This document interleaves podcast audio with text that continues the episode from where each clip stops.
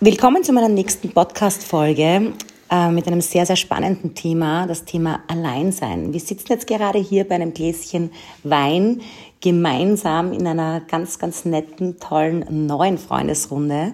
Ich möchte euch gern an diesem Gespräch teilhaben lassen. Eben großes Schlagwort Alleine sein. Ähm, lieber Markus, du hast schon gestartet und ähm, ja, ich nehme das jetzt einfach auf. Die Natur, ähm, um nicht mit sich selbst konfrontiert zu sein, kann man ja eins machen. Das gibt es ja schon im alten Rom, Unterhaltung oder, wenn du es genauer definierst, unten halten. Sobald die Menschen unterhalten sind, gibt es keine Stille in einer, sondern die Aktivitäten im Innen sind halt laut oder die Aktivitäten im Außen sind halt laut. Und sobald man allein mit sich ist, kann man sich natürlich wieder unterhalten, indem dass man ständig ins Handy schaut oder irgendwas anderes macht. Oder man schaut in den Fernseher oder man lenkt sie ab. Ich habe keine Ahnung, was man alles machen kann. Aber sobald die Unterhaltung wegfällt, kommt der Wahnsinn zum Vorschein. Das heißt, das, was in deiner Innenwelt vorgeht, wird zum ersten Mal sichtbar. Darum ist Stille so wichtig. Nicht darum, äh, dass du allein sein kannst, sondern man erkennst, was für Beschädigung eigentlich der psychologische Struktur hat, wenn sie, in welcher Qualität sie einfach passiert.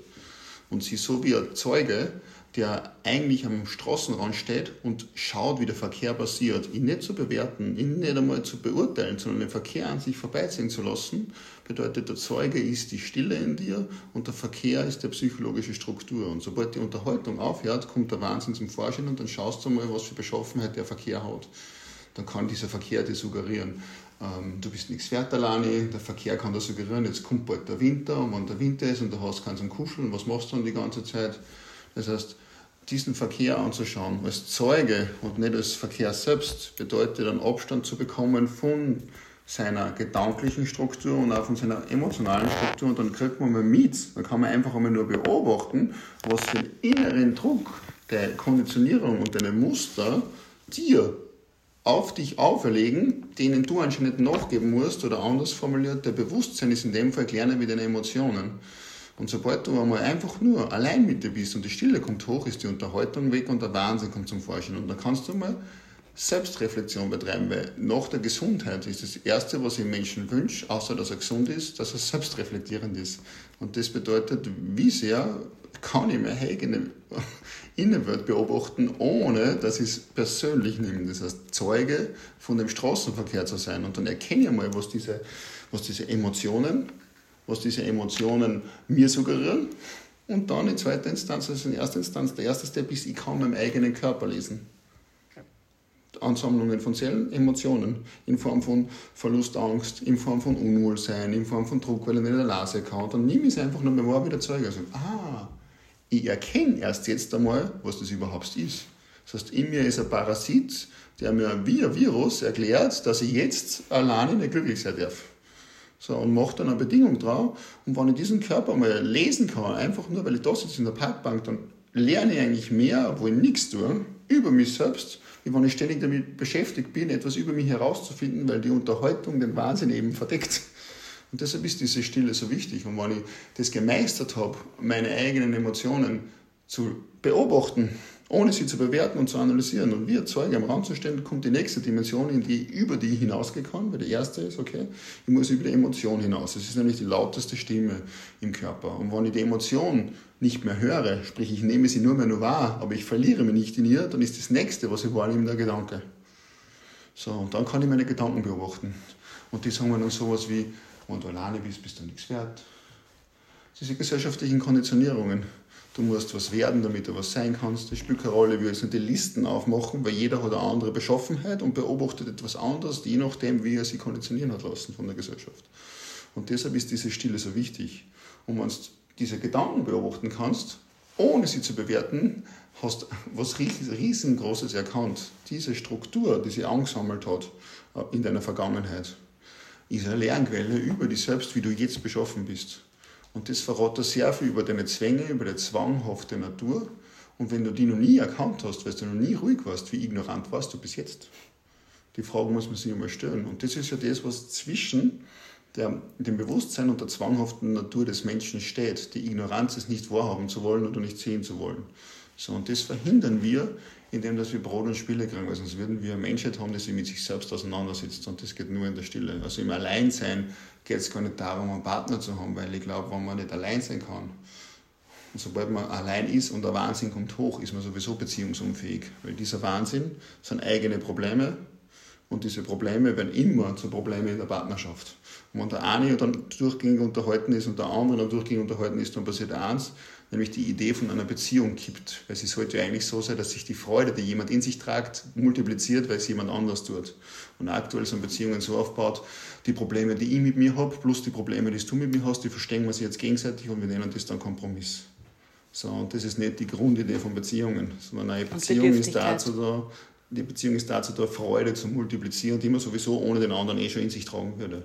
Und das geht nicht, wenn man unter Wahnsinn leidet. Das heißt, deshalb ist es so wichtig und dann sollte man in eine Beziehung gehen, weil man bereit dafür ist. Man ist vorbereitet und nicht, weil man nicht allein sein kann. Und dieses Alleinsein ist nötig, um dieser Zeuge zu werden von dieser psychologischen Struktur. Das könnte man natürlich lernen, dass man meine Masterclass besucht, weil ich mich genau auf das spezialisiere und das mache, weil ich jetzt einfach nur nur Wörter benutze, um etwas auf eine Dimension hinzudeuten, die du noch gar nicht erkannt hast. Ab dem Moment, wo du das einmal machen würdest oder mal nur während des Tages den eigenen Körper beobachtest, wenn er sich anstrengt, dann erkennst du, hey, da gibt es ja einen Abstand. Und der ist wichtig, um sich frei davon zu machen. Das heißt, ich sage gar nicht, dass man kontrollieren soll, sondern ich sage, man soll sich davor befreien, wenn man erkennt, dass diese Struktur auf Mustern und auf Zyklen basierend ist und eigentlich nichts zum Sagen hat, außer die Vergangenheit. Und wenn ich Dinge ändern will, dann darf ich eben in diesen Mustern nicht mehr gefangen sein, sondern ich muss mich frei davon machen. Also muss ich einen Gedanken einmal als Gedanken erkennen und eine Emotion einmal als Emotion erkennen. Und die Art und Weise, wie es in dieser Struktur passiert ist, die Art und Weise, wie du deine Logik bisher gepflegt hast.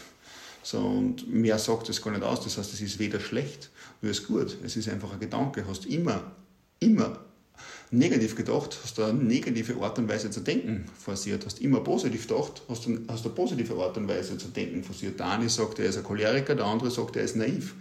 Grundsätzlich ist es eine Art und Weise zu denken. Und da gibt es kein schlecht oder so gut, sondern es ist einfach ein Gedanke. Und genauso ist es mit der Emotion, die nur dann im System entsteht, wenn der Gedanke ausgelöst wird. Es ist einfach nur eine Emotion. Und sobald man das einmal realisiert, als Zeuge von dem Verkehr, kriegt diese psychologische Struktur viel weniger Wichtigkeit, weil es passiert halt in der Qualität, wie es bisher aufgesetzt worden ist. Ist es zu bewerten? Nein, es ist ein Muster. So, und dieses Muster ist die zwanghafte Natur und über diese psychologische Struktur sollten wir hinausgehen und dann können wir sehr wohl mit uns alleine sein.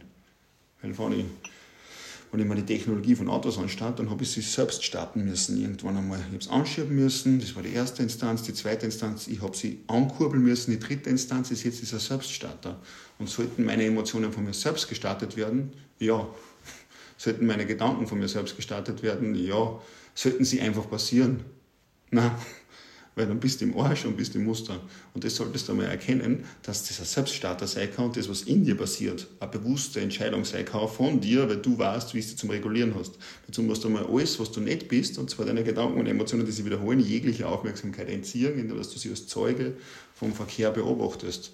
Und das untertags. Und dann lernst du jede Sekunde alles über dich, aber deine Augen sind nach innen gerichtet, wo du nach außen arbeitest. Und das, deshalb ist es so wichtig, allein zu sein weil man sie dann trifft mit sich selbst.